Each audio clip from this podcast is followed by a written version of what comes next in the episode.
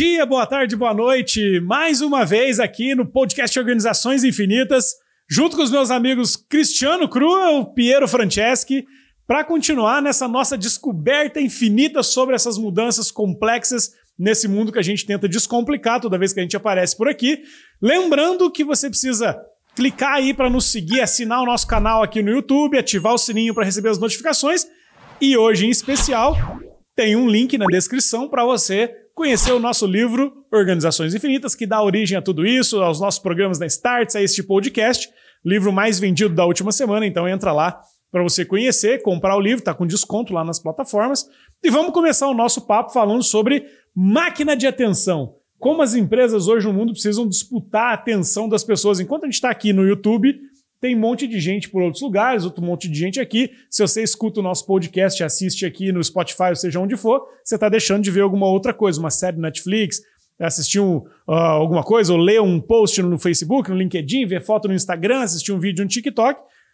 Como é que as empresas, Piero, vão se se encontrar nesse, nessa busca incansável por chamar a atenção das pessoas. É o dilema hoje, né? Acho que a gente discute aqui todos os dias um pouco de, desse dilema, como era muito fácil antes chamar a atenção das empresas, as empresas era muito fácil chamar a atenção dos consumidores, e isso acabou fragmentando demais, né?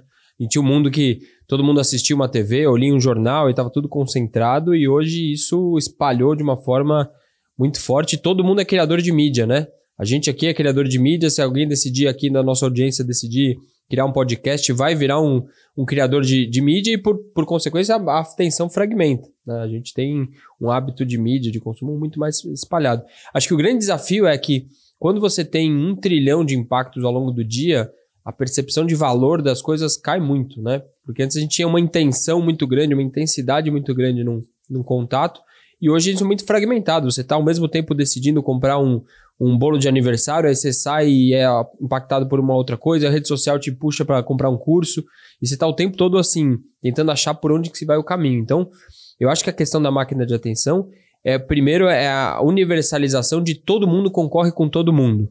Né? Porque todo mundo está tentando buscar sua atenção e pegar seu dinheiro, e é do banco que concorre com a educação, que concorre com o produto, que concorre com o serviço. De alguma forma, está nessa grande discussão de como que a gente consegue atender, atrair a atenção do, do, do, do cliente, do, do, consumidor. Então, eu acho que o grande dilema hoje, e que é o dilema das organizações infinitas, é um pouco desse, né? De como a gente é, faz alguma coisa diferente para sair da, sair da transparência, né? Da normalidade.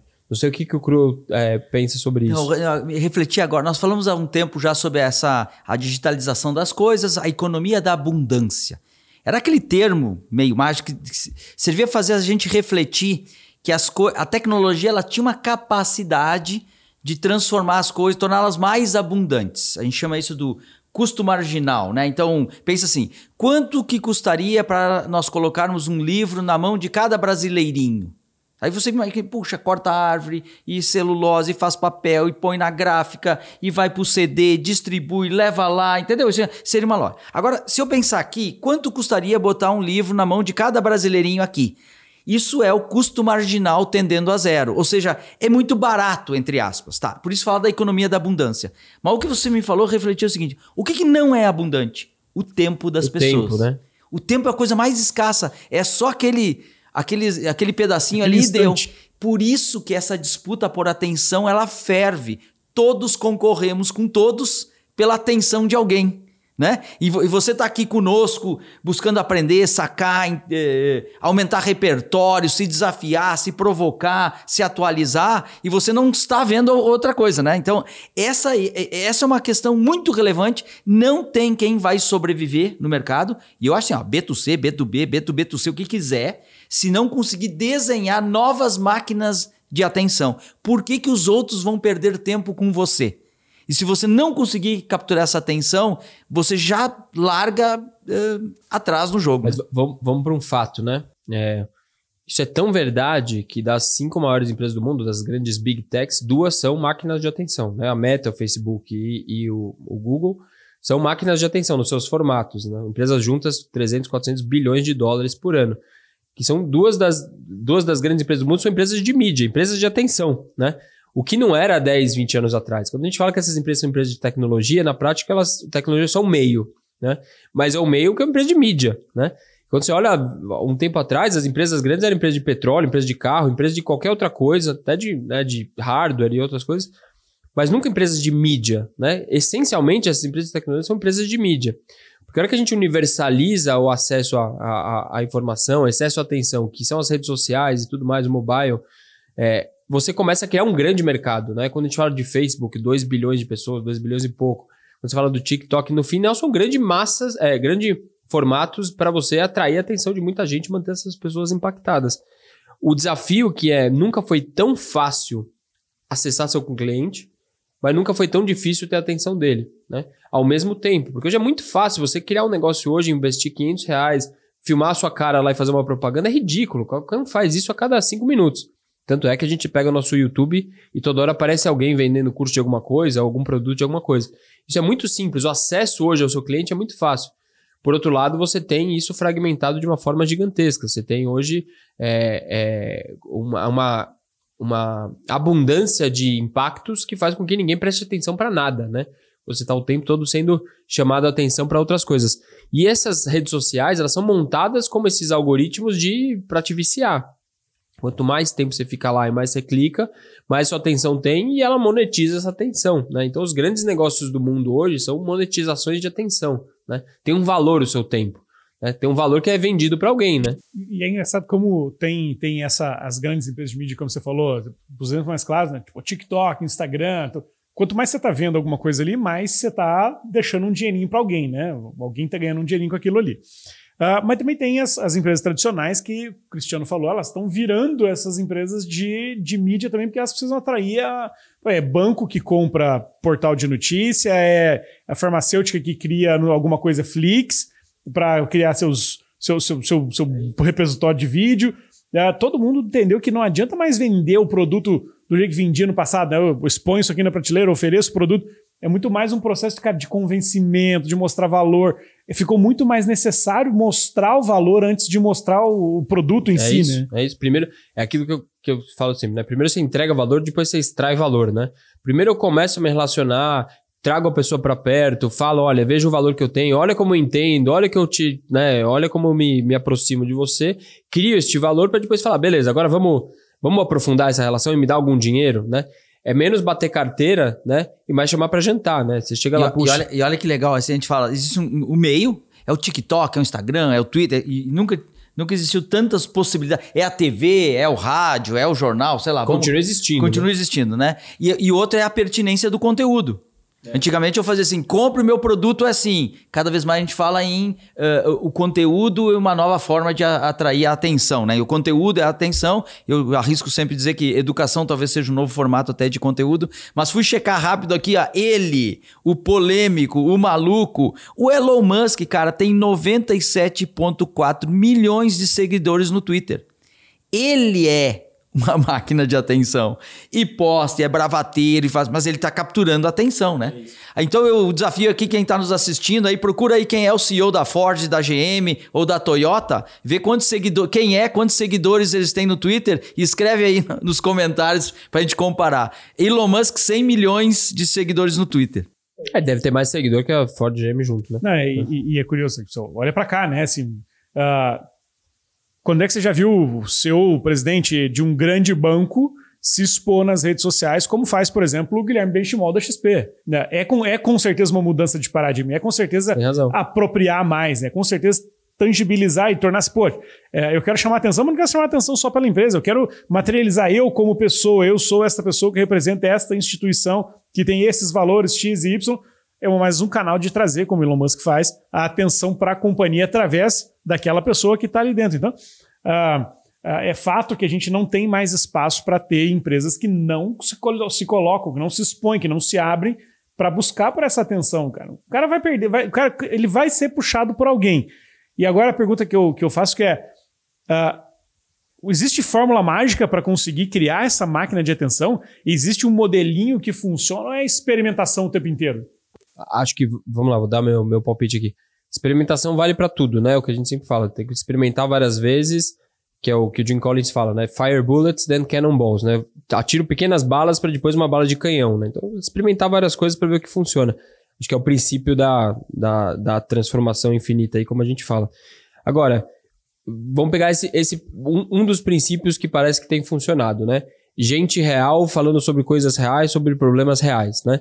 Então eu chamo atenção, muito mais fácil você chamar atenção, menos como um produto, como um serviço, mas falar, cara, eu que estou por trás do negócio, olha a história de quem conseguiu, olha a verdade, olha como eu entendo o seu problema de uma forma diferente. Então acho que talvez a grande primeira provocação é de construir máquina de atenção por coisas reais, né? pessoas reais por trás do negócio, histórias reais ou problemas reais. Vamos falar de verdade de uma coisa que ninguém nunca falou, né? Vamos falar que isso aqui sempre foi ruim e agora vai ficar bom? Ou vamos falar que ninguém nunca abordou esse problema dessa outra forma? Então, acho que as empresas que conseguem hoje é, chamar atenção, como os exemplos que você deu, né? O Benchimol é o cara que está à frente como uma imagem por, é, na frente do XP. XP é, os bancos sempre foram uma instituição, né? Nunca teve uma pessoa. Então, isso é uma mudança de paradigma importante. Toda vez que ele abre para falar, todo mundo presta atenção. Né?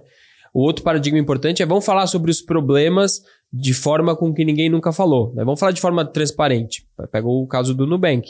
Nubank fala sobre, sempre falou sobre os problemas de um banco como sempre foi. Fala, ah, ninguém quer porta giratória, ninguém quer, quer pagar para ter uma conta, ninguém quer ser mal atendido. Né? Então, acho que você atrai a atenção das pessoas falando sobre verdades não ditas, né? Coisas que ninguém nunca falou sobre aquele negócio, segmento, e você fala, poxa, peraí, me capturou minha atenção porque nunca vi uma empresa falando desse jeito, né? Nunca vi ninguém abordando este problema dessa forma e ter um pouco de coragem e exposição, né? É, geralmente todo mundo ficava tentando comparar qualidade de produto e não perspectiva sobre ele. Né? Agora, é, é, é, legal esse ponto que assim, uh, a gente aqui, né? A Starts ela tem a sua máquina de atenção. A gente tem, a gente produz muito conteúdo, distribui conteúdo, entrega conteúdo primeiro antes de pedir qualquer outra coisa. A gente investiu em umas empresas que fazem essa, essa, essa outros tipos de conteúdo. Então tem um monte de coisa que funciona, coisas que não funcionam. A gente vai descobrindo isso ao longo do tempo. Mas a gente uh, trazendo para a gente, pô, o LinkedIn é uma máquina de atenção. Né? Ele, ele é um canal para se criar esta máquina de atenção, um lugar onde a gente pode brincar uh, de um monte de coisa ali. E entre nós aqui, que a gente é bastante ativo lá tem coisas que funcionam diferentes para cada um de nós, né? Então, eu tenho um tipo de conteúdo, você tem outro tipo, o Cristiano tem outro tipo, mas a gente consegue chamar a atenção ali, somados, a gente no LinkedIn, a gente traz lá 8, 9 milhões de pessoas todos os meses que leem os nossos conteúdos, independente do tipo de conteúdo que é. E isso cria essa conexão, cria essa, essa, essa magia. É comum a gente fazer uh, e receber cliente aqui que chegou pelo, pelos nossos posts lá, é, que nos conhece por lá. Então, de novo, essa experimentação constante de entender onde é que funciona, pelo perfil de cada um, de cada negócio, onde é que está o cliente, para conseguir tramar, chamar atenção, porque não é só criar uma máquina de atenção por si só, não é só fazer barulho. Tem que ser um barulho direcionado, né?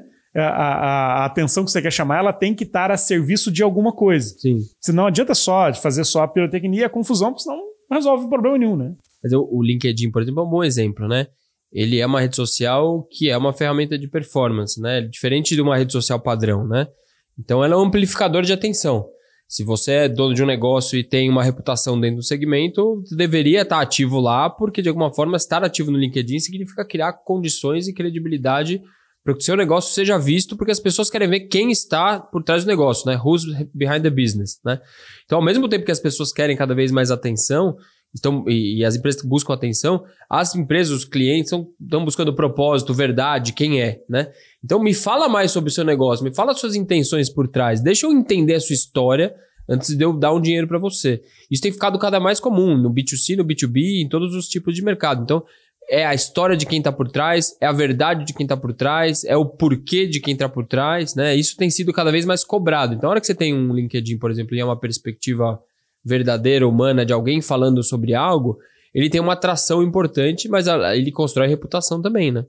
Acho que uma das características que, ouvindo vocês, que todo mundo que tem um negócio fica pensando, como é que o pessoal vai saber que eu existo? Você tem uma startup aí, quando é que o cara vai descobrir que eu existo? É. Aí o cara, o cara quer saber mais de o, o que você faz, é por que você faz, quem é você, qual é a sua opinião sobre as coisas.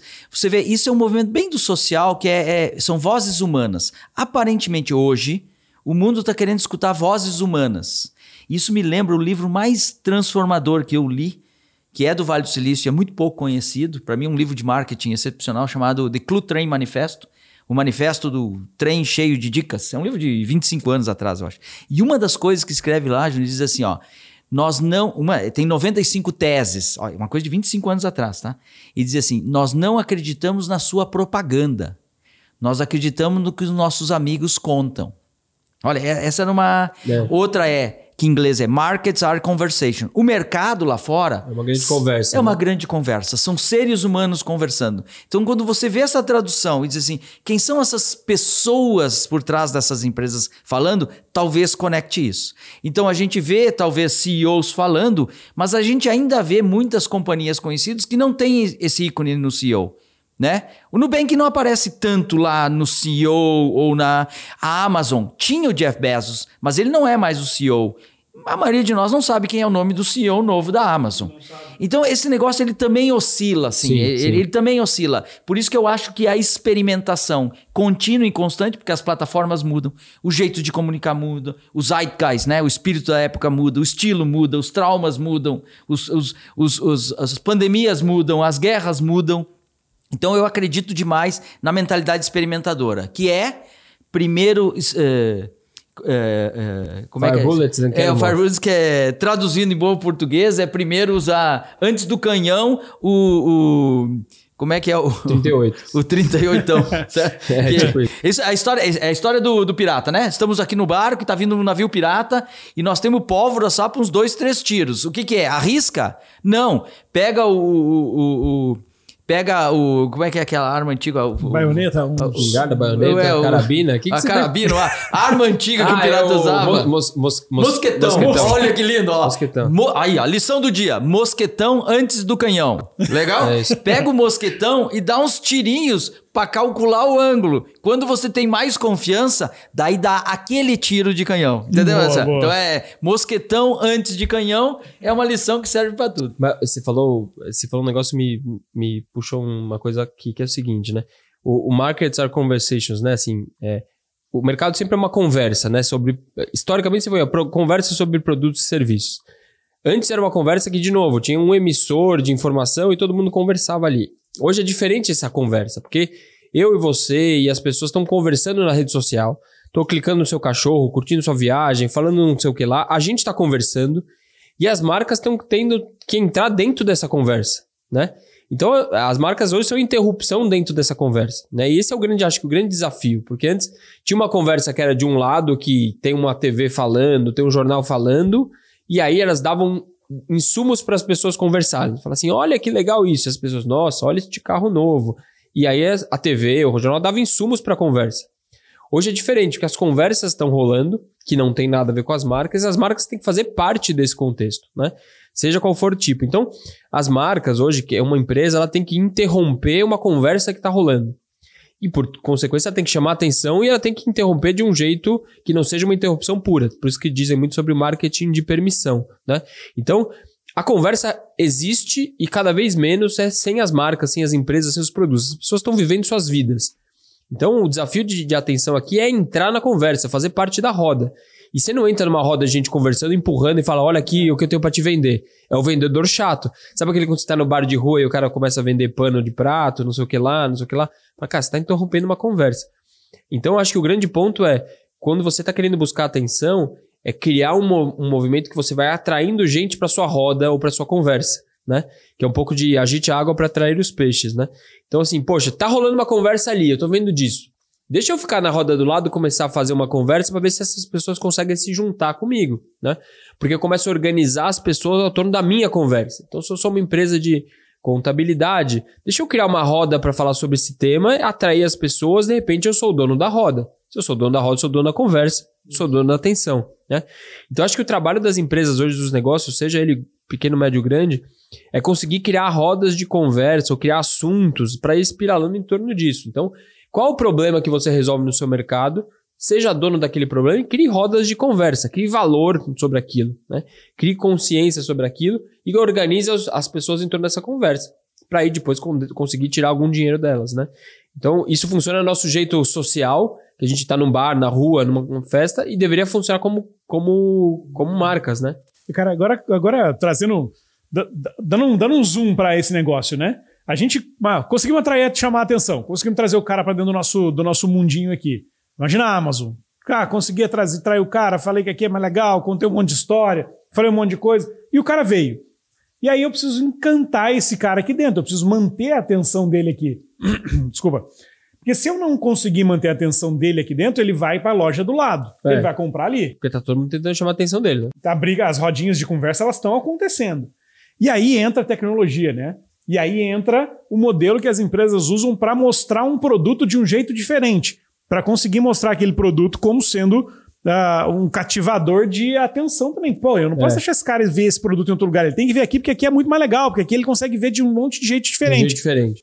E a Amazon está fazendo isso. E a gente tem ali um. Vou até ter um videozinho que mostra aqui na tela a, maneira como a Amazon está conseguindo fazer essa, essa experimentação, ou mostrar os produtos dela de um jeito diferente. Vamos ver ali, ó. Como é que essa venda de sapato consegue ser diferente do que foi tradicionalmente? Como é que a gente consegue ver esse negócio ah, funcionando de um jeito de atrair atenção, tem que manter atenção ali dentro.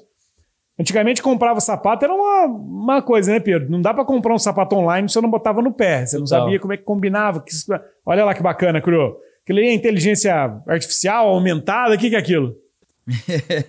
é, com certeza, inteligência Magia. artificial ah, aumentada de alguma forma também. Você vê, é convergência tecnológica criando uma aplicação que tenta resolver um problema. Qual é o problema? Primeiro, é um problema, né?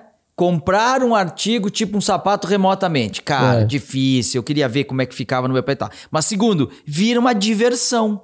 Quando é uma diversão, ele engaja. Engaja, ele captura a Captura atenção. atenção. Não só captura a atenção da novidade, mas dá vontade de eu ficar horas aqui. Agora eu vou, agora eu vou experimentar o vermelho, agora o amarelo, agora da, agora da Nike, agora da Adidas, agora da Puma. Concorda que eu, eu vou ficando dentro desse ambiente e vou.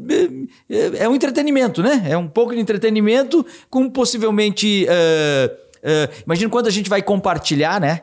Pô, olha o meu tênis novo que ainda não comprei, né? Assim, mas É. olha- Ah, mas ó, ó, ó, olha Essa a é teia boa. de aranha que é esse negócio, né? Que é maravilhoso pra você pensar assim, poxa, o cara tá no modo compra, ele já tá querendo um tênis, ele tá entre dúvida entre modelo vermelho e amarelo, e ele vai lá experimentar e vai ter segurança na compra, né? Esse é o pensamento técnico, né? Assim, poxa, eu vou escolher se o tênis amarelo fica mais bonito, gostei da minha perna, é, gostei de ver ele no meu pé ali, e, pô, eu vou dar um clique e compro. O negócio é muito maior, porque assim, a hora que eu crio um negócio desse, eu começo a criar uma máquina de atenção de, poxa, que bacana, quero ver se funciona mesmo. Um trilhão de pessoas começa a fazer o download do app. Aí você começa a capturar dados de um trilhão de pessoas que já gostam daquilo. As pessoas começam a usar. O cara começa a olhar fala, poxa, deixa eu ver esse tênis da New Balance aqui verde. Poxa, eu nem tava pensando em comprar um tênis. Mas esse tênis é legal pra caramba. Experimentou uma, duas, três vezes, pronto. Já virou retargeting da venda da loja da Amazon normal. Porque eu sei que esse cara gosta de tênis, quer tênis, gostou desse tênis verde, ele começa a virar propaganda. Então isso, na verdade, essa grande máquina de atenção é uma grande máquina de captura de dados para eu vender meu produto principal. Né? Então, a hora que você cria um negócio desse, não é simplesmente o cara modo compra no checkout simplesmente azul, verde ou vermelho. Eu estou começando a criar máquinas de atenção para descobrir quem é o meu público, quem está interessado nisso, quem é frequente e capturar dado. Eu começo a ter mais dados do Cruel neste app do que eu tenho quando ele visita lá o site deslogado. Então eu começo a ver que ele está lá. Começo a cruzar com o cara do site, é o hábito de compra. Começo a usar para remarketing. Então eu começo a montar uma rede de dados. Se você expandir isso aqui, imagine todos os produtos que a Amazon usa, vende. Se ela cria várias dessas aplicações bacaninhas que muita gente compartilha, ela começa a criar radares de dados, máquinas de atenção bacana, para depois ela vender e levar o cara para o e-commerce e, e comprar normal. Talvez né? aí seja o mais poderoso disso tudo que fica. que às vezes escapa da conversa. As máquinas de atenção é essa, essa conversa do marketing e tudo mais que a gente tem que ter, a gente disputa atenção, o tempo é escasso. Aí eu trago as pessoas e começa a brincar ali. O meu objetivo é vender um tênis, ok? Mas, mais do que vender um tênis, quanto mais o Piero brincar de tênis, pegar os meninos dele para brincar de tênis, mais eu vou capturando comportamentos, é dados, volume, a volumetria enorme de dados. É cor, é formato, é horário de atendimento, horário que ele clicou, não clicou. Por isso que esse negócio aqui é tão poderoso, porque não é só qual produto eu vi. Eu tô dizendo se eu tô no trem, se eu tô andando, se eu tô, Total. se eu tô no lugar que tá chovendo, se eu tô num lugar que tem calor, se eu tô numa, num lugar que oscilou a temperatura tre- 30 graus nos últimos dois meses. Sabe, essas, esse volume de dados não fica ninguém tabulando. Isso é quando a máquina de atenção vira uma máquina de maldade, não é, Piero? Aí que tem capacidade de fazer influência e venda num nível que a gente. E, e olha que imagina. legal, o Tik- a gente já sabe, por exemplo, TikTok, né? Você passou um microsegundo ali olhando um videozinho, ele reescreve a tua timeline, ele vai te mostrar mais Reescreve videozinhos hora, daquilo, né? né? Na Reescreve hora, na automático. Você fixou um minutinho a atenção, ele já reescreve e te mostra mais daquilo. Imagina isso agora nesse aplicativo da Amazon do tênis. Experimentei o verde, o amarelo, azul, vermelho, preto, o rosa. Opa, eu demorei mais na tela do rosa. Eu comecei a olhar mais o rosa. Poxa, eu saí, voltei e olhei o rosa de novo. E aí ele começa a perceber que pessoas que moram em São Paulo, no bairro da Vila Madalena, que tem entre 18 e 22 anos, olham muito mais o rosa. E aí ele consegue começar a entender que para aquele público, para aquele lugar, para pessoas que moram naquele lugar, aquele é o produto mais adequado antes mesmo de talvez ter o produto, né? Mas é uma hiperpersonalização, né? Que é a máquina de atenção, quanto mais eu for assertivo em falar com você do jeito que você quer ouvir no momento que você tá, mais você vai dar minha atenção, né? Isso também é um princípio básico, né? Fala o que você quer ouvir na hora que você quer ouvir. Quanto mais eu te conheço, mais eu faço isso. Pensa que eh, antes a gente tinha assim, eu chamava muita atenção, logo eu vendia, né? Então botava muito propaganda no Fantástico, logo eu vendia mais carro no dia seguinte, né? Hoje a, a cadeia é mais longa, porque ela é mais complexa. Eu chamo muita atenção sua, eu tenho que chamar a tua atenção e capturar seus dados para te conhecer melhor, para te engajar mais, para poder te vender. A cadeia é mais longa, né? Então só consegue realmente fazer essa coisa da atenção da venda cada vez mais quando você consegue te entender mais, personalizar mais e chamar mais atenção de uma forma é, mais, é, mais direta e mais efetiva, né? E quando você pensa um negócio desse, você vê que não chama, esse app não chama shoes, whatever, né? Ele chama Virtual Try-On, ou seja, é, é, experimentação digital, virtual. Nada impede que amanhã isso vire para roupa, para vir para artigo de casa. Vou lá na minha casa, eu quero um vaso. Puxa, bota lá, vê a mesa e fala assim, pô, tem um vaso. Pô, esse vaso ficou lindo. Troca o vaso, troca o vaso, troca o vaso, comprei o vaso né? Então esse talvez seja um modelo mais bacana de, de, de evolução do, do próprio e-commerce, da atenção, que eu começo a fazer a pessoa desejar a coisa na realidade, mas é uma virtualidade. Fala, poxa, minha casa ficar ali, aqui tá faltando um quadro nessa parede. Eu boto lá e começo a falar, quadro, quadro, quadro, quadro, lindo, comprei, né? E aí o processo começa a ficar uma questão de máquina de atenção, porque eu começo a sonhar junto com o processo de compra. Olha que bacana que fica meu pé, olha que bacana que fica essa roupa, olha que bacana fica minha, minha casa. E eu começo a ficar meia hora, 50 minutos num app de compra, num e-commerce, né? Onde eu chego lá e cada vez mais a distância entre a compra e a atenção, ela vai se aproximando, porque eu estou engajando a pessoa, estou mostrando mais e tudo mais. Faço ela ela, ela, ela viver a, a compra e a experiência, estou chamando a atenção da pessoa, ela é animal, né? Mas olha só como é. Eu acho que tem uma expressão aqui que vale a pena de debater agora, chama ordens de magnitude. Olha que lindo. Ordens de magnitude significa o exponencial, assim, é 10 na, 10 na 1, 10 na 2, 10 na 3, certo? É, é 10, 100, mil. Então, quando o cara diz assim, ah, isso aqui é uma ordem de magnitude maior, quer dizer que em vez de ser dezenas, virou centenas. Uhum. Ou em vez de centenas, virou milhares. Ou diz, ah, não, é duas ordens de magnitude, em vez de dezena, virou milhares. Entendeu? Essa é a lógica. Tá. Agora, olha o que nós estamos falando da captura de dados. Se você tem uma loja física e entra um cliente, o cara vem e compra e tal, quanto dado você captura? Ah, o cara veio, comprou o produto, SKU, pagou em duas vezes ou não no cartão, tu captura alguns dados. Agora vai para o Netflix. O Netflix ele tem muito dado, tu assiste filmes. Uhum. Mas tu concorda que a quantidade de filmes que existem Daí eu vi que o Júnior assistiu naquele horário aquele filme. Uhum. Mas tem uma quantidade de filme, e tu gasta lá duas horas naquele filme. Agora, se eu for pro Spotify, tem muito mais música que filme. Isso. E as músicas são mais curtas do que os filmes. Três minutos contra duas horas. Exato. Então, pontos de dados, é né? muito mais ponto de dado. Em tese, eu capturo muito mais dado, porque eu tenho muito mais uh, unidades atômicas assim. Agora vai pro TikTok. Cara, é videozinho curtinho, cara. Então a qualquer fração de segundo é tá hiperfragmentado. É né? hiperfragmentado. Então a captura de dados, se você imaginar assim, nele, ele é muito mais poderoso do que no Netflix. Se um dia o Netflix conseguir nos assistir e ver que em cada cena do filme tu expressa diferente, talvez ele vire uma máquina de captura de dados diferente do é que é hoje. monstruoso, né? É. Agora, agora vamos, vamos, já que entramos nesse buraco, vamos mais fundo. Isso leva uma, uma discussão é, que todo mundo fala que é sobre o, pô, o quanto que eu sou o invasor da rodinha, né? Pô, invadi a rodinha, não sei o quê, eu posso invadir, não posso, não sei o quê. Mas eu estou na rodinha, eu começo a capturar dados. Eu chamei atenção, eu tenho esses dados. E aí a gente chega num ponto de dizer assim, pô, será que eu me incomodo de estar tá compartilhando esses dados? Será que isso mais me atrapalha ou mais me ajuda? Porque olha só, se eu estou no Netflix, captura meus dados, eu, eu eu até não acho ruim. Vai me indicar filmes que eu gosto. É bom quando ele sabe mais sobre Tem um mim. benefício com isso, né? O Spotify, é bom que ele sabe mais sobre mim. No YouTube, facilita a minha vida. Ele cria uma timeline de coisas que eu gosto. Na Amazon, poxa, me sugere produtos que talvez eu tenha experiência na Amazon de produtos que eu compro a cada seis meses. O filtro de água. compro a cada seis meses. E eu sempre esqueço de comprar. Dois dias antes dos seis meses, a Amazon me, me, me lembra. Recebo um e-mail com a oferta do filtro, porque ela sabe que aquele produto é trocado a cada seis meses, que eu compro a cada seis meses. Então, isso me ajuda.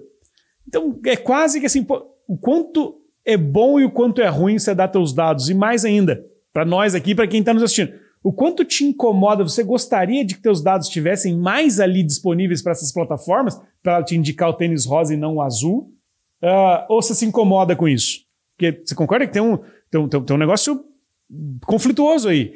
Eu, a minha, minha, minha percepção pessoal, eu não vejo, eu vejo hoje mais benefícios do que problemas, mas porque daqui a pouco vão ter compartilhamento de dados de saúde, de não sei o quê, e aí pode ser mais delicado. Mas hoje, comportamentos de, de compra, por exemplo, isso não, não é um problema. Te incomoda, Cru? Cara, eu acho que esse. Eu, eu tenho uma maneira de pensar hoje para ajudar a reflexão de todos. É, é, um, é um debate. Agora cavou fundo, né, Júnior? Mas vamos lá. Existe uma coisa que é a liberdade de cada indivíduo. Então, eu posso dizer assim: não, eu não quero entregar os meus dados. Eu não quero. Eu quero minha privacidade o máximo possível. Legal? Tem outras pessoas que dizem assim: eu não me importo de entregar os meus dados porque o benefício que eu vou ter é maior. Isso. Então, vamos dizer que existe uma questão de escolha. Ok? Então, se eu quero entregar mais meus dados, eu vou ter melhores informações. Se eu quero entregar mais dados para o meu banco, ele tem mais capacidade de detectar uma fraude, prevenir uma fraude ou fazer um, um serviço bom para mim. Isso. Eu, eu, eu entrego muito dado para a Amazon porque ela me recomenda cada livro bacana que eu não conseguiria achar. Exato. Então, então eu, eu, vamos dizer que é um trade-off que cada um tem que ajeitar o seu. Mas quanto menos dados você der, em tese, menos utilidades vão te dar. Isso, então, isso é um, acho que é um fato. Do outro eixo, então vamos, esse aqui é o vertical. Do outro eixo está uma coisa sobre a liberdade, de, do, o benefício de todos e o prejuízo de todos. Ok? Se o cara usar muitos nossos dados, ele começa a perceber que você que compra isso vota naquele partido e você que compra aquilo vota naquele partido. E ele começa a usar esse cruzamento para fazer inferências outras. Sim, sim influências. Então eu vou fazer você mover para cá ou para lá, entendeu? Então é, é usar isso para inferências que são muito questionáveis eticamente, certo? Então esse é o problema do ser ruim para o coletivo, assim.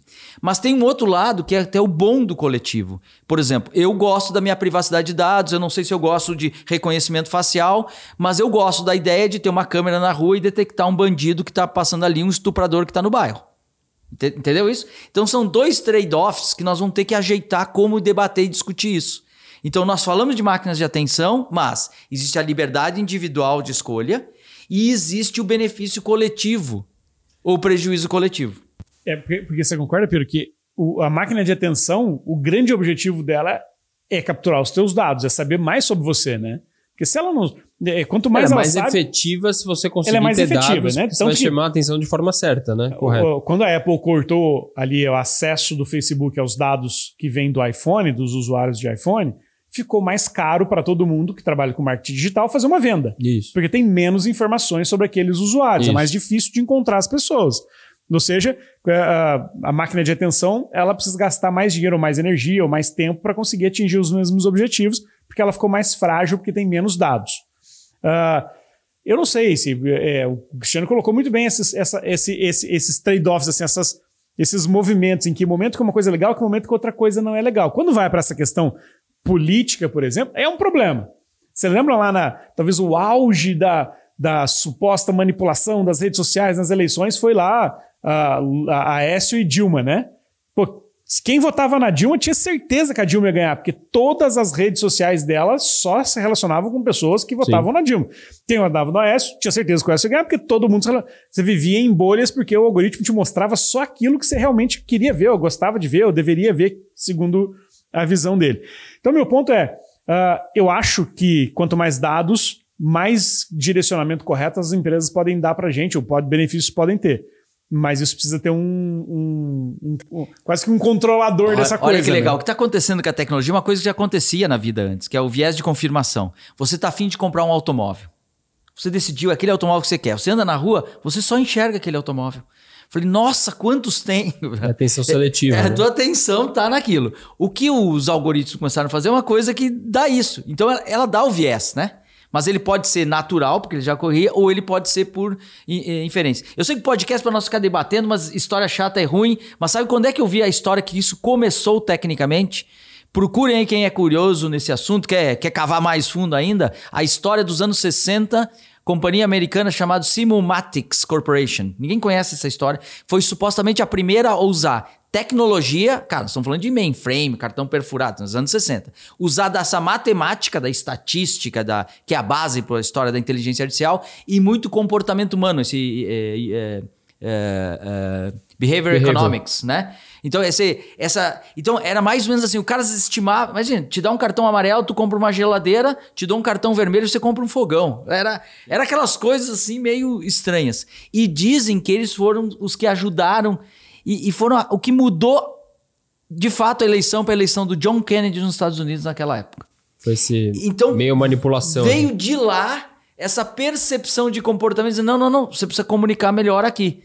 É melhor eficiência para quem está fazendo alguma coisa, mas a que ponto é o ponto é, rompe a, a, barreira ética? E eu tenho certeza que todo mundo que está aqui tem opiniões diferentes e divergentes, e confesso, todo mundo tem opiniões um pouco confusas sobre isso. É, porque nem todo é mundo sabe tudo que da que é. história toda, né? Assim, você pensar que a gente hoje a gente nunca foi tão vigiado é, e a gente nunca foi tão vigiado na história, nunca souberam tanto sobre a gente, até mais do que a gente mesmo mas a gente se colocou voluntariamente dentro desse Nessa condição, né? A gente pensar que se eu te contasse há, há 15 anos atrás que vai ter uma empresa que vai saber tudo sobre você, inclusive sua digital, a cara, sua cara e tudo mais, fala assim, nem a pau que eu vou dar meu dado para isso.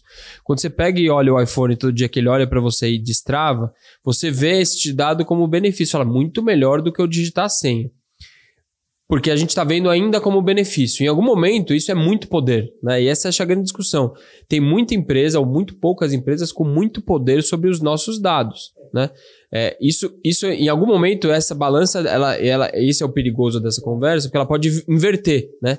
E aí a gente começa a se sentir usado, escravizado, manipulado, que foi a discussão da eleição o Facebook tá lindo, eu faço o que eu quiser no Facebook, até descobrir que estão usando aquele dado para me manipular. E aí inverte completamente, né? Eu acho que, acho que esse ponto é, ele, é, ele, é, ele é muito relevante, porque uh, hoje você usa esse negócio de os dados eles estão aí para todo mundo que quer você compartilha seus dados e esse talvez não seja o grande problema mas o monopólio do uso desses dados aí é um problema né porque pô, se se só a Amazon tem os dados de todo mundo, uh, pô, ela vai te vender muito mais do que qualquer outra pessoa, e isso talvez gere uma competição completamente errada ou desleal. Eu, eu, ou... eu acho que qualquer negócio hoje, né? Se, eu acho que é aí que a gente está aí na questão da ambiguidade, o, o, equilíbrio das coisas sempre tem o, o caminho do meio, né?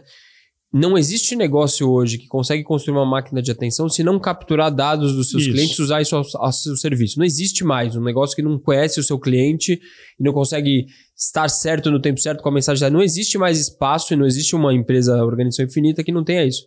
Por outro lado, cada vez mais o cliente, o consumidor, está ciente de que os dados dele têm valor e alguém pode usar isso a favor ou contra ele. Né? Isso já também é uma, uma questão importante. Então, eu acho que aqui tem um choque de quanto mais eu tenho dado, mais eu vendo, e por outro lado, é quanto mais eu dou dado, mais poder eu dou para alguém. Né? Então, assim, cliente, é, empresas e clientes vão estar sempre nesse choque nos próximos 5, 10 anos, né? Até onde eu permito que você vá, né? Até onde você pode usar meu dado, independente se é legal ou não, se é ético ou não. Quanto eu estou sentindo que você está me recomendando uma coisa ou você está me manipulando? É, acho né? que essa também é uma fronteira. Tem, tem uma fronteira importante. A hora que eu, eu vou na hiperpersonalização, eu falo assim, cara, tenho certeza que você gosta desse disco de 1984 da música X. Quer assim, cara, como que você sabe isso de então, mim? né? Olha como tá- deixou, tá, né? Mas isso é um drama, tá acontecendo lá fora. Se hoje, quer ver se você é, não tem ainda uma máquina de atenção? É quando você olha o seu mercado e diz assim: o meu cliente tem 18 a 25 anos, ele tem. Quando você começa a trabalhar mais personas, como a gente gosta de falar, você está fazendo um pouco de abstração porque você não tem dados. Não. Quando você tem dados mesmo, você não fala do 18 a 20 anos, você fala daquele jovem, daquela idade, sabe o nome, o sobrenome, que horas ele acorda, que horas ele pega o celular, que horas ele vai para a escola. ele trabalha, quantas vezes por semana. É o máximo da é a hiper é, perso Personaliza personalização, personalização do, do, indivíduo. E por isso que eu acho que tem uma coisa acontecendo que a gente acha que é meio fluffy, mas é importante. É a conversa da Web 1 a Web 2 a Web 3.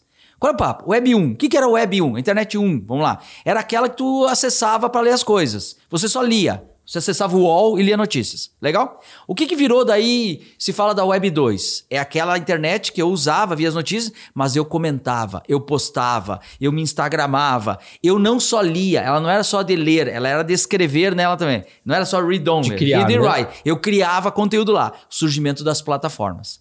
Aí o que que estão falando agora da Web 3, o movimento da Web 3? Eu não só leio, eu não só escrevo, mas uma coisa, aquele dado que eu escrevi é meu, malandro que o Web3 começa a discutir a propriedade, A propriedade disso. das coisas. Que- de quem é? Daí Open Banking, eu começo a imaginar Open Finance, eu começo a imaginar várias outras elocubrações que começam sobre a propriedade e o direito daquele dado, né? Por que, que o- a, a empresa lá que fez meus exames médicos, por que, que tá lá o dado? Por que tá lá no sistema dela? Devia ser meu. Devia estar no blockchain e eu poder autorizar outro. Meu dado financeiro do que está num banco, por que não deveria ir para o Tinha outro? que estar lá, né? Tinha que ser meu Tinha e a empresa meu. pediu permissão para eu liberar meu dado. Alguém está dado é meu, né? custodiando ele, mas meu é meu. médico é meu, né? É, é meu. E tem, e tem serviços que não funcionam se a gente não compartilhar esses dados, né? Tava vendo ontem, olha só, vai estar no LinkedIn daqui a pouco. Vocês têm que seguirem nós, a gente aqui lá no LinkedIn tem muito conteúdo bom lá todo dia. Vai estar lá daqui a pouco. O Waze do- eh, nasceu em 2008. E eu tava, por acaso, eu vi um negócio ontem lá, o Guia Quatro Rodas de 2008. O Guia Quatro Rodas de 2008 trazia em São Paulo 50 mil ruas. 50 mil ruas. O Waze não funciona se a gente não compartilhar os nossos dados de localização. É. É proibitivo. Ou você compartilha, ou ele não funciona. Ou volta para o guia quatro rodas. Não tem outro caminho. Então, tem algumas tecnologias que elas só evoluíram a partir do- da, da, da- da captura desses nossos dados. E aí entra de novo a pergunta: pô, é conveniente, não é? É bom, não é? Eu me importo ou não me importo?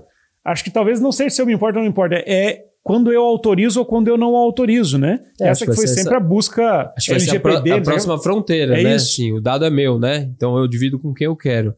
É, que, e acho que é um pouco dessa transmissão de poder, né? E acho que, de novo, essa é uma fronteira que a gente não sabe bem onde acabar. Mas antes é realmente, assim, eu criava, eu estava em vários bancos de dados de todo mundo e agora talvez eu seja o dado e a pessoa vai ter que pedir um API, né? Assim, eu- você autoriza que a XP use seus dados? Fala assim, ok, que dados? Esse, esse, esse, esse aqui não, né? Que é uma, uma mudança completa desse, desse princípio, né? De quem possui o dado. Isso inverte um pouco essa balança do poder. Agora, pensando nisso, e, e acho que talvez para a gente fechar o arco da, da máquina de atenção, é o seguinte: quando a gente soma essa questão que a gente está falando de virtualização, de metaverso, de realidade aumentada, com dados, hiperpersonalização e atenção, eu acho que o grande, a grande fronteira que talvez as empresas que é, e a publicidade, a mídia vai é o seguinte. Se todo mundo começa a usar um óculos, esse óculos começa a ter informações, eu começo a ter sempre a realidade aumentada, expandida, eu posso estar caminhando daqui e ali e eu estar vendo coisas que são completamente diferentes das que você está vendo, porque elas são hiper personalizadas e tem a ver com o momento. Uhum. Então eu posso estar aqui no meu óculos que mostra meio Iron Man, que essa é um pouco desse- dessa visão de futuro, talvez seja isso. Eu tô aqui vendo a mensagem num lembrete, mas tô vendo uma propaganda da Coca-Cola porque acabou a minha dispensa que tá conectada no IoT, que eu sei que eu pedi rápido e minha frequência é, cara, quer pedir a Coca-Cola? Dá um- uma piscada que sim. E eu tô andando, tocando minha vida e pra mim aparece Coca-Cola, procuro aparecer o passagens de Miami a um preço barato, porque ele vai na imersão de Miami lá e vai acompanhar o grupo lá uma semana em Miami. E a- de alguma forma a gente vai estar no mesmo mundo, mas a gente vai estar tendo essa hiperpersonalização que ela está num device, uma outra coisa, com base nos nossos dados. Então, é, a atenção vai ser muito chamada, provavelmente, nessa, nessa coisa quase como um serviço, é quase como um serviço de propaganda, né?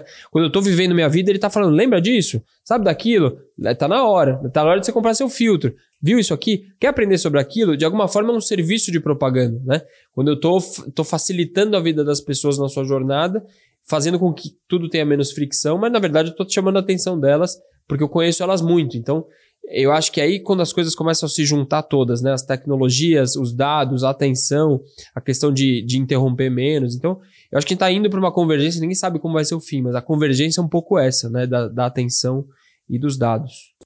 Fato é que não, não dá para imaginar empresas que não consigam criar uma máquina de atenção, porque tá todo mundo disputando essa atenção das pessoas. né? Não, não, não dá para imaginar um futuro onde alguém não se preocupe com isso, onde um empreendedor, um empresário, seja quem for, não se preocupe em ter essa máquina de atenção, né? E, Júnior, vou dizer, e, ah, pô, esse negócio é B2C, de consumidor final, nada. No B2B é- ainda é mais, Mais é mais ainda. saliente. Por quê? Porque o nicho é menor. Quando o nicho é menor, você tem que ser mais relevante ainda. Você deveria ser a primeira fonte de busca de informação que esse mercado procura. Então você tem que ser muito mais requintado, talvez, no conteúdo. Muito mais profundo. Muito mais profundo. Você tem que ser referência, que é uma máquina de atenção também, né? É um, é um formato de pensar a mesma coisa. É uma pesquisa rápida aqui, nós três. Das grandes plataformas, qual, qual, qual de vocês hoje é a melhor, que é que melhor captura a atenção dos, dos, dos, dos usuários? Eu não tenho perfil no TikTok, né? Todo mundo diz que sim. Cara, que Mas cara antigo. Eu não tenho, não tenho porque eu sou velho. Mas o, pra, ele- mim, pra mim o Instagram ele já faz isso muito bem. Óbvio que o TikTok mundo diz assim. A hora que você começa a rodar e você começa a ver que realmente você brinca com o algoritmo e ele brinca com você, né? Se você fala assim, de propósito eu vou passar tudo isso, nesse eu vou ficar. E o, o algoritmo brinca com você. É impressionante, né? E, e, e, é- e olha, olha uma coisa curiosa: os, os primeiros que entraram no TikTok vão se lembrar disso.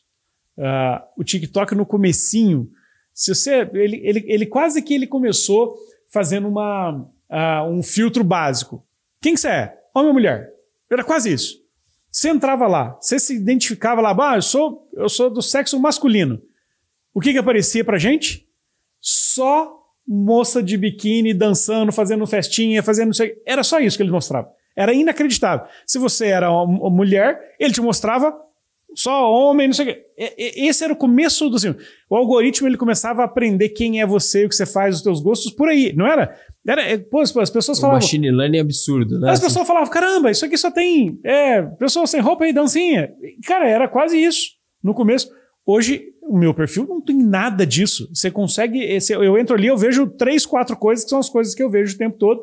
E ele consegue mostrar inacreditavelmente as coisas que você não passa. Você, você- todas as coisas que ele mostra, você para e olha, para e olha, para e olha, para e assiste. Porque ele tá, construiu a tua timeline de um jeito que O cara te acer- acerta você bizarramente. né? Inacreditável. Então, pra mim, é- na, na minha opinião, é o TikTok. O TikTok hoje é, é a maior máquina de atenção que a gente tem e, e acho que é- deve ser a que mais Deve captura ser. dados pelo, pelo conceito eu lá do acho, cru. eu acho que está muito avançado mesmo, assim, o, o- TikTok. Inclusive, o TikTok tem um livro que conta a história do TikTok. Ah, já que- tem livro? Já virou livro? E que por acaso o nome se chama Attention Machine, a máquina de atenção. Então o, o TikTok talvez nasceu nessa construção de virar uma máquina de atenção mesmo. É uma máquina de atenção. E se a gente olha para o lado da Facebook, Meta, é o primeiro. Qual, qual é o desafio 1 um da Meta? É, é continuar competindo como uma opção social e de atenção e de mídia e talvez o inimigo um ali mais é o TikTok hoje, né? Tá bom? Talvez, talvez se eu pensar assim para frente, o que que pode ser que tá- a Meta está especulando? Ela vai ter que o movimento 2 dela, ela vai ter que ganhar o device. O que que é ganhar o device? É ganhar o capturador de dados, talvez seja os óculos. Então, o segundo momento seja isso. E qual parece ser o terceiro visão de longo prazo uma meta? Esse esse esse abstrato universo de metaverso que se acontecer é uma captura de atenção É, imersiva absurda e, e Mas sem só pra falar de futuro, então a gente tá muito longe ainda de não precisar de um device pra ver essa captura de dados acontecer, né? Muito longe é sempre desafiador falar, né? Pela exponencialidade das coisas. Mas eu acho que a gente não vai ver isso nos próximos dois anos, assim, com escala, né? Acho muito difícil a gente ficar usando coisa na cabeça e tal. Acho que ainda vai ser muito pouco. É, cara. também acho que vai mudar, mas é, eu, muito acho, eu longe, acho que eu não sei lá quanto é muito longe É. pra você, assim, muito longe. muito longe, muito longe. Então Você sabe que isso se chama. eh, isso é, má- é mágica essa conversa, porque tem uma coisa chamada lei do retorno acelerado, que diz assim: nosso TAC, quanto tempo vai levar? 10 anos. O que a gente sabe hoje, 10 anos. Aí, ano que vem, a gente se junta aqui e pergunta: É. quanto tempo vai levar? Nós vamos dizer 5. Cinco. é. Então, é, É, se a gente botar né? um ano do que a gente aprender, a sua previsão, às vezes a sua É, pode expectativa, mudar. ela pode mudar. E isso é interessante, mas tem que assistir. Mas eu acho que é um caminho que vai seguir, tá? Não acho que é aquele trombolho que É, lembra aquele dá. meu Motorola antigo, Não, não dá, é cebolão. Mas eu acho que vai ser uma coisa. Eu acredito mais no aumentado do que no virtual. É, também. É o que mistura uma, a realidade de fato É, tô outra. por aí. Os filmes geralmente antecipam, né? Assim, É, você pegar é. todos os últimos filmes dos últimos 15, 20 anos, eles antecipam isso, né? Não é um agente dentro de um ambiente, mas o ambiente interagindo com a gente, né? Com as coisas que aparecem. É, eu acho que vai ter, o- vai é ter um o ambiente ampliado, né? Vai ter o VHS, vai ter o Betamax, É, é vai isso, ter é o, isso. o DVD e daí nós vamos chegar no streaming. E quem, quem gosta de- do Tom Cruise, de Top Gun, não sei o quê, vale a pena assistir um filme dele lá, que era o Minority Report. Lembra desse é, filme? Isso aí. Que mexia é as o coisas todas aqui, não sei o quê. Clássico. E também dá pra lembrar dos trapalhões onde o Didi e Mocó atendia o telefone assim, né? É. Só que pelo dedo. Só pelo dedo. Esse aí Só é. pela O vibração. dia que ele acertar, vamos É. falar que ele previu, né? É, Não, nasceu nos trapalhões. É isso aí. Muito bom, pessoal. Olha só, acho que foi legal nosso Boa. papo aqui de máquina de atenção. Se você ficou aqui até o final, quer dizer que a máquina de atenção funcionou, a gente conseguiu te prender aqui por muito tempo. E é muito legal se você puder compartilhar, comentar, criticar, dar um joinha, dar um joinha para baixo se você não gostou, porque isso nos ajuda a evoluir. E esse foi mais um episódio do podcast Organizações Infinitas, direto aqui dos estúdios da Startse em São Paulo. Valeu, pessoal! Valeu.